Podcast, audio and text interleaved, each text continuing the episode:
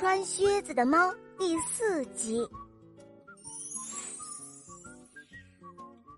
一看到房间里出现了一头狮子，猫就吓得一下窜上了房顶。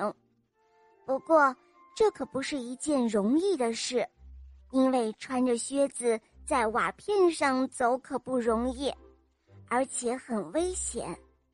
过了一会儿，猫看到食人妖魔恢复了原形，这才敢下来。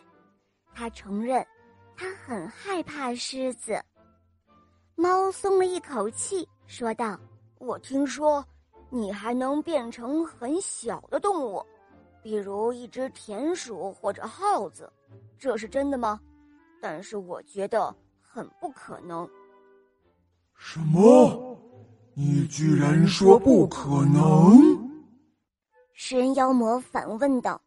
转眼间，食人妖魔不见了，只见一只耗子。在地板上奔跑，然后猫一下就扑了过去，抓住了耗子，一口就吞到了肚子里。就在这个时候，国王他们来到了这一座美丽的城堡，他当然要进去了。猫听到了吊桥上咕噜咕噜的马车声，就跑出去迎接国王了。欢迎你，尊敬的陛下。欢迎您来到卡拉巴斯侯爵的城堡，他说道。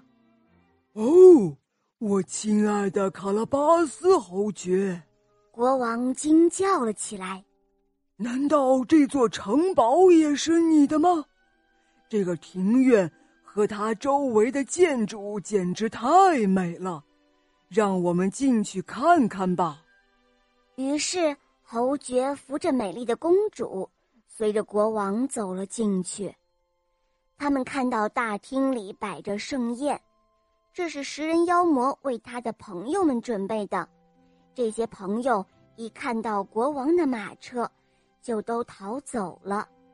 就这样，国王被侯爵的风度和财富迷住了，而国王的女儿从一开始就喜欢上了这位侯爵，所以。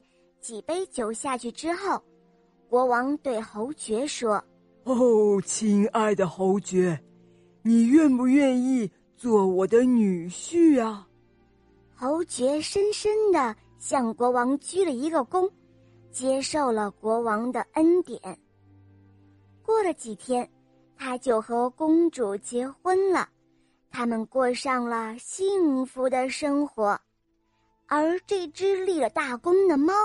也就成了大勋爵了，除了高兴时玩一玩，再也不会去捉耗子了。好了，伙伴们，今天的故事就讲到这儿了，赶快关注“肉包来了”，在我的主页可以收听公主童话、格林童话、小木偶匹诺曹的故事，还有《西游记》，还有《萌猫森林记》《恶魔岛狮王复仇记》。我的同学是夜天使，当然还会更新很多新的童话哦，小伙伴们赶快来收听吧，拜拜。